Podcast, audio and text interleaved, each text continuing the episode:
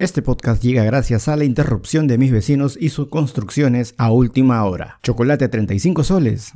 Habla bien.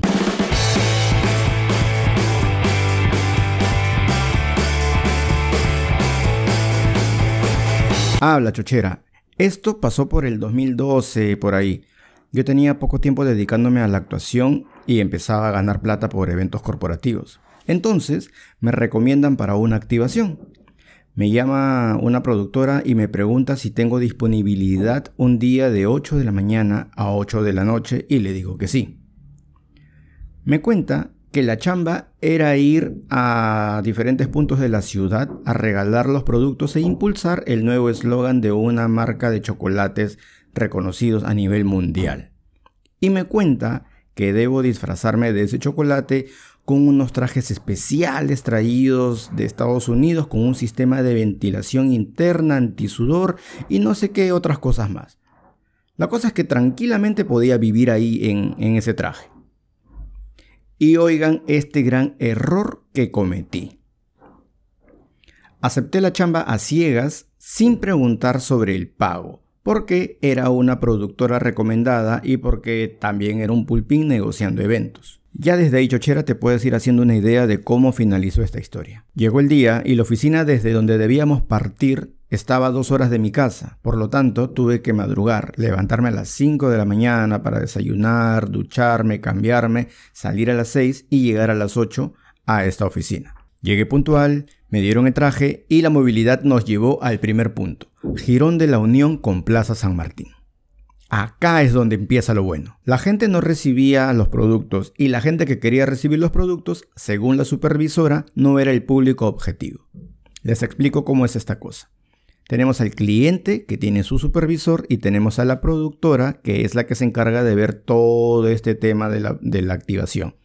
Entonces, la supervisora al ver que la gente no recibía el producto, pero que otras personas sí querían recibirlo, nos dijo de que este no era su público objetivo, porque el chocolate era un producto más caro al que consume el peruano promedio. Entonces, dándose cuenta que su público objetivo no era ese, nos dice que hay que ir a otro punto de la ciudad más pudiente. La movilidad que nos había llevado hasta ese punto tenía otra diligencia, por lo que tuvimos que ir en el metropolitano. Una vez dentro del metropolitano, la productora me dice, oye Chapaza, ya que estamos acá, ¿por qué no aprovechas, te vistes y regalas los productos? Ya que como esto va a ser grabado y va a ser difundido por las redes sociales, seguramente se vuelve viral y tiene un mayor impacto del que nosotros esperábamos y este cliente nos vuelve a contactar para futuras chambas más adelante. La idea me pareció maravillosa, entonces dije, ¿por qué no? Me vestí y empecé a regalar los productos dentro del metropolitano. Estaba siendo grabado y la gente se divertía hasta que llegamos a una estación y uno de los supervisores del metropolitano nos dice que eso estaba prohibido porque previamente había que pedir una autorización para hacer este tipo de actividades. Fue en ese momento cuando aprendí una lección más. La productora agarró, sacó uno de estos chocolates, se los dio al fiscalizador o al supervisor del metropolitano y le dijo, tranquilo, chochera, déjanos chambear nomás. Entonces, fue una forma de soborno. Yo ahora me río, pero también lo pienso y digo, ala, qué arriesgada esta flaca para poder hacer eso. Fue así que llegamos a Miraflores. Empecé a cambiarme, empecé a regalar los chocolates también con un nuevo eslogan. Más gente pudiente de su público objetivo ya recibía los chocolates de buenas intenciones y todo bien. El tema viene acá. La policía viene y nos dice que eso estaba prohibido. Entonces la chica, la productora, volvió a utilizar el mismo recurso. Agarraba su chocolate, se lo pasaba y le decía, tranquilo, chochera, no pasa nada. Y así nos la hemos pasado todo el día. Hasta que le avisan a la productora que había un partido de boli en el estadio Manuel Bonilla y que habían cámaras y que había un montón de gente. Entonces la productora me dice, Chapaza, vamos para allá. Ese es nuestro lugar.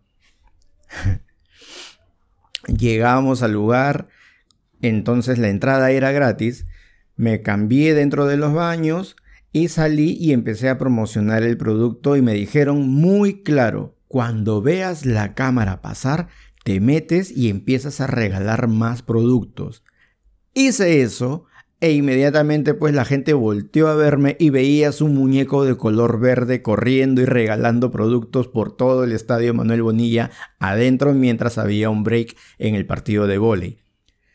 Luego yo sigo corriendo regalando los productos y veo que viene un serenazgo hacia mi encuentro porque también estaba prohibido. Una vez más, hace su aparición la productora para decirle al señor serenazgo, hey, tranquilo, todo bien, no pasa nada, toma otro chocolatito. y le da el chocolate y listo. Entonces, pero eh, yo no quería ser expuesto y me dicen, ya, ya, tranquilo, tranquilo, vámonos, no pasa nada.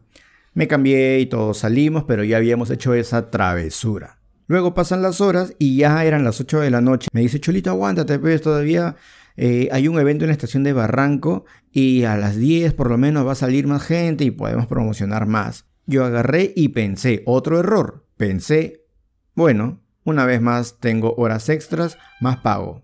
Aproveché en decirle, oye, son las 8 y a las 10 todavía me dices de que es la activación unos amigos están cerca acá y están tomándose una chela. ¿Puedo ir? Y me dicen, claro, anda nomás, pero vienes a las 10 en punto. Es más, ni siquiera a las 10. Vienes 9 y 50 para que te cambies y a las 10 podamos empezar. Y yo le dije, chévere. Me fui, me encontré con mis amigos, me tomé un par de chelas, regresé, le dije aquí estoy y me dijo, ¿tanto has tomado? No, han sido dos chelas. Bueno, me dice, es que hueles un poquito alcohol, claro, pues porque he tomado y recién he terminado mi último vaso hace unos 5 minutos, ya que estaba cerca.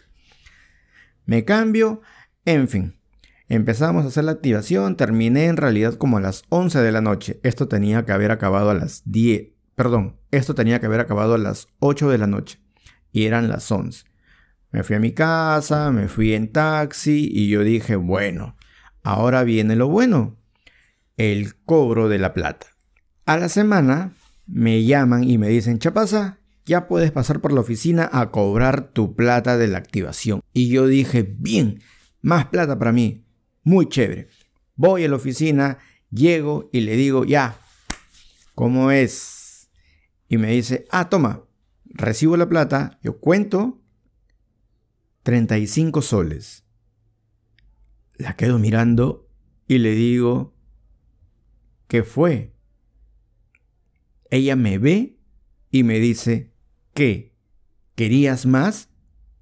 Chochera, ganas de mandarla a volar no me faltaban. Pero dije, no, tranquilo, chapaza, tranquilo, te la han recomendado, no busques problemas, cálmate, ya llegará tu venganza en algún momento seguramente.